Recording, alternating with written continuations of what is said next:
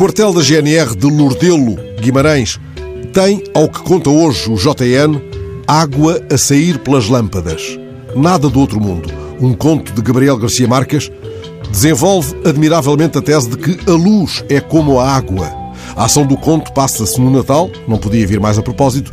É o caso de dois irmãos que pediram aos pais um barco a remos em tamanho natural. Ora, vivendo a família num quinto andar de um prédio de Madrid, os pais tentaram contrariar o desejo dos filhos. A mãe chegou a argumentar com o facto de, naquelas circunstâncias, a única água navegável ser a que sai do chuveiro. Mas os pais tinham prometido um barco a remos se os filhos tivessem sucesso escolar. E assim, no dia seguinte, o pai anunciou que o barco estava na garagem. Os dois rapazes pediram a ajuda dos amigos e levaram o barco a remos para casa pelas escadas. Guardaram-no no quarto. Um dia, tendo os pais saído, eles fecharam as portas e as janelas, partiram a lâmpada acesa no candeeiro da sala, deixaram correr pela casa um jorro de luz transformado em água, desligaram a corrente e navegaram por entre as ilhas da casa.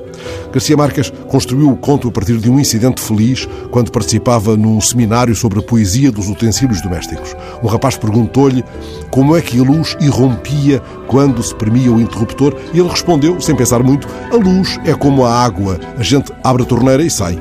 Com essa frase, ele desencadeou uma tempestade de fantasia em várias páginas para concluir que os aborígenes de Madrid nunca foram mestres na ciência de navegar na luz.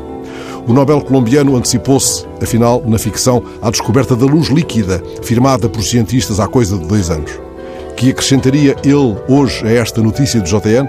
Na verdade, a notícia não é sequer natalícia. Ela diz-nos que a impaciência dos soldados da GNR e da população leva já 20 natais. Agora, conta o repórter Delfim Machado, a água da chuva sai pelas lâmpadas e cai em baldes que os militares colocam estrategicamente.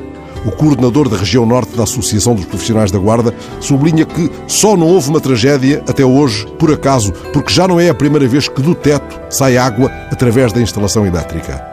O dirigente associativo da GNR conclui, entretanto, que as instalações são uma vergonha.